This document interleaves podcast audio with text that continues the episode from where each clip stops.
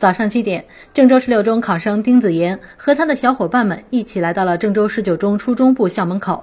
他们不像别的考生有家长陪着，而是几个小伙伴聚拢在一起，你一句我一句的聊着。他们用自己的方式缓解考试紧张的情绪。叫我们家长来，今天好好考吧，别紧张，别紧张，越说越紧张啊。与丁子妍和他的小伙伴不同，郑州一中的考生周玉倩在全家人的陪伴下来到了考点。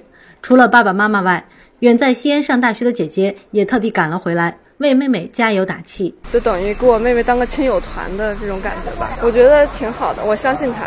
八点，考点大门缓缓打开，考生们可以进入学校等待入场。家长们或给孩子以拥抱，或是拿起手机拍下孩子这人生道路上关键的一刻。女儿就要进场了，汪女士伸开双手，轻轻地抱了抱女儿，看着女儿走进考场的背影，默默地流下了泪水。我可想哭，确实是不容易，十年寒窗嘛，真的可怜天下父母心吧。